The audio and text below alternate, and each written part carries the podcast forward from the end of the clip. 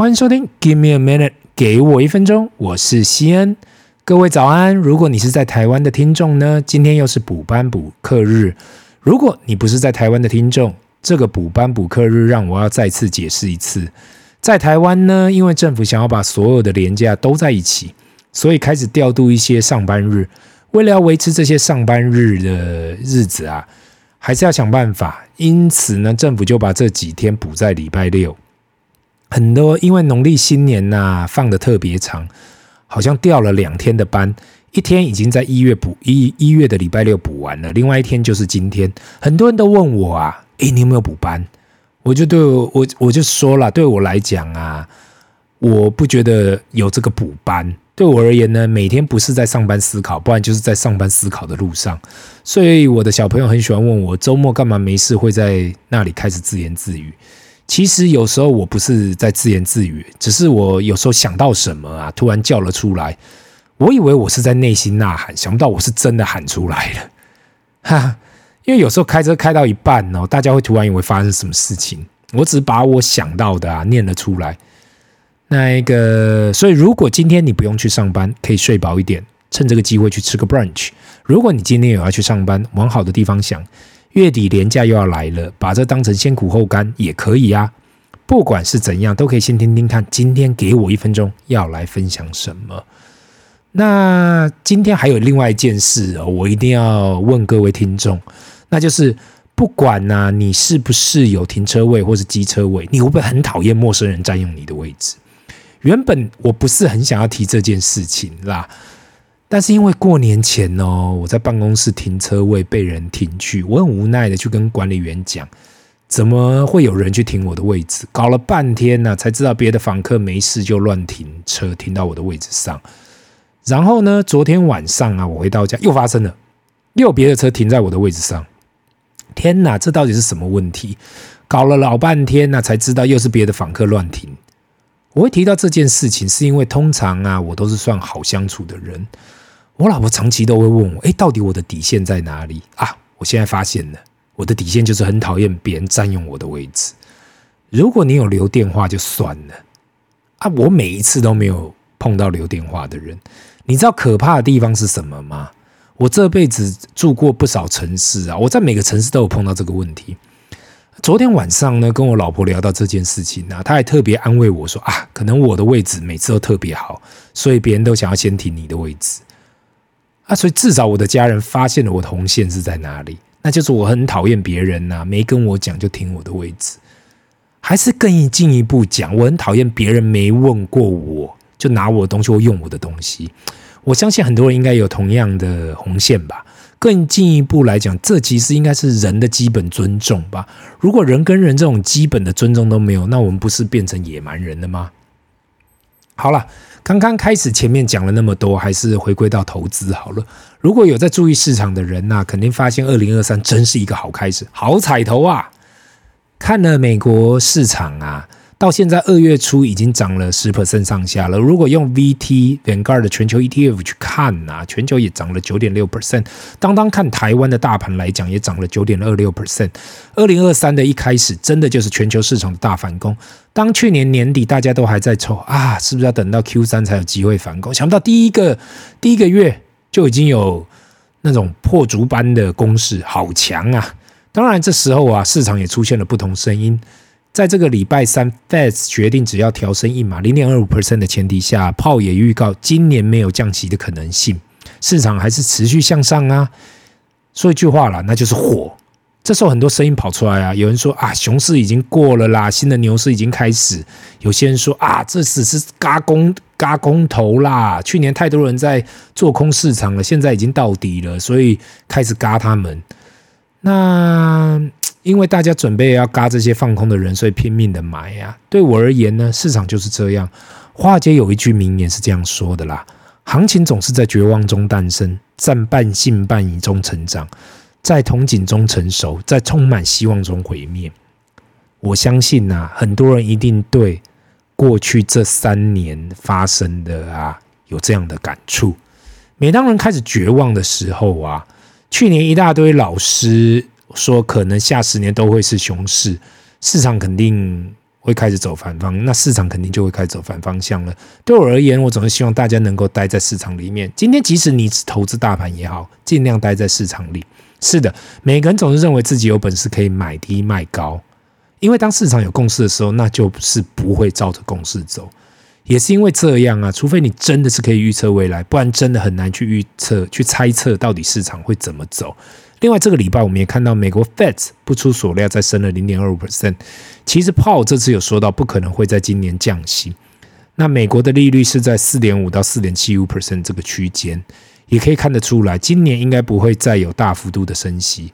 美国的 CPI 已经稳定住了。这里有一个难关键，就是虽然大家都看得到每个大型科技公司都在裁员或是不请人，但是整体的失业率还维持在非常低的低点。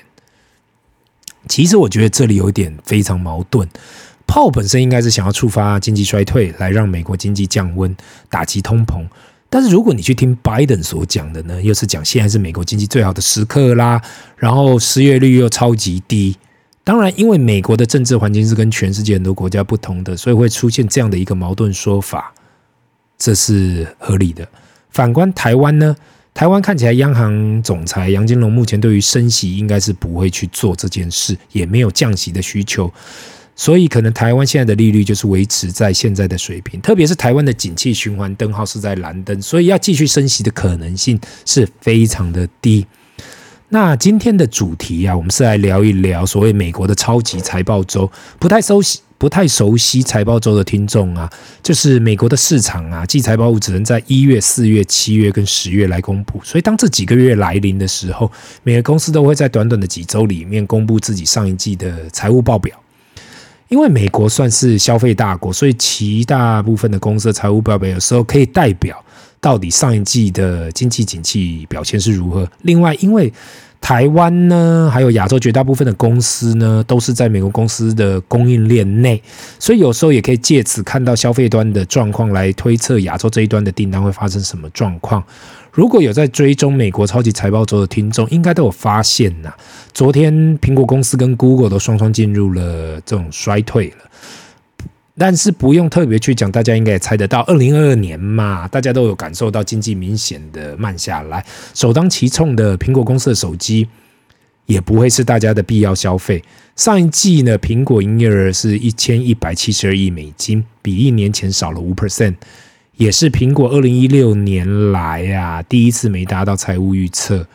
但是也出现了好消息，那就是去年十二月的时候，苹果达成了共二十亿苹果手机 Active 的使用率啊，因此苹果的服务营收未来一定还会持续成长。毕竟有二十亿只的苹果手机现在在这个地球表面同时被使用中，那相信未来苹果也知道，有一天当苹果手机卖不动的时候啊，下一个成长动能会是当大家都在使用苹果手机的时候，上面的服务会是一个很重要的关键。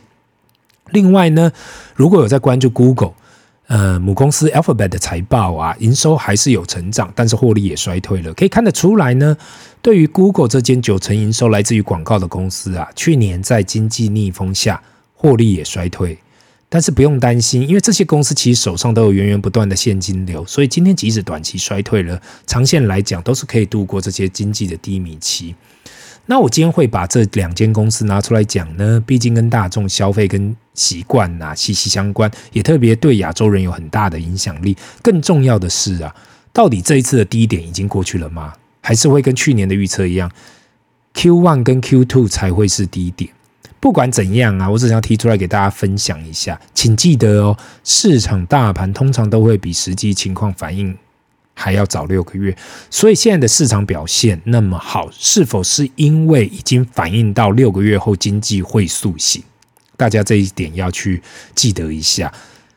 就是因为这样，所以大家营收会开始增加。那去年市场大跌，只是先 price in 啊，price in 去年下半年跟今年上半年的惨况。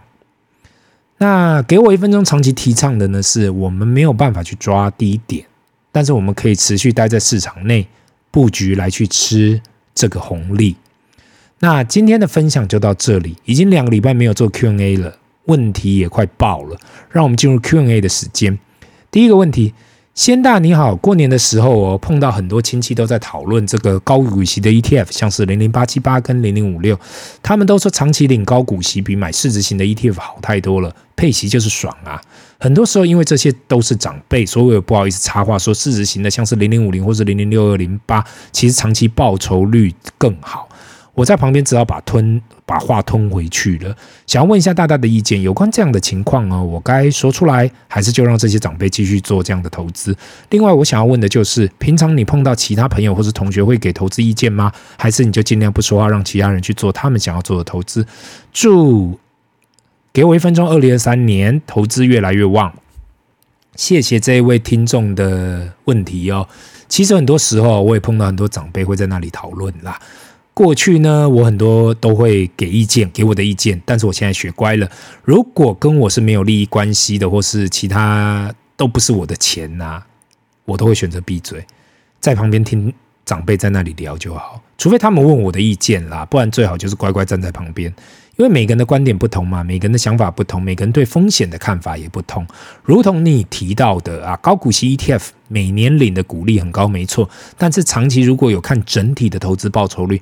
长线来讲是没有市值型那么好的。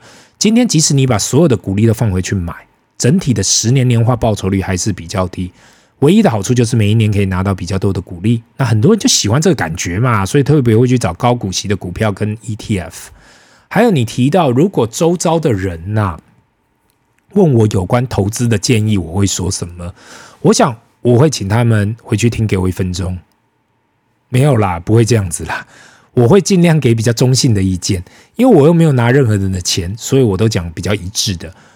如果你不知道要怎样投资，或是投资什么，那就丢股市大盘吧。不管是 SPY、VTI、VT，还是台湾的零零五零跟零零六二零八，反正这东西闭着眼睛丢下去，三到五年后胜率极高。因为不管你讲什么啊，赚钱没人感谢你，赔钱第一个就怪你。所以对于人，任何人啦，来问我投资建议呀、即使亲是亲戚也好啊，我都是说，请先把钱放到大盘后再来说吧。那个也要谢谢你这个问题哦，因为真的是问的还不错。那第二个问题呢，大大好，想要测试留言密码，不知道会不会被念到。如果有机会被念到的话，先祝给我一分钟收视长虹。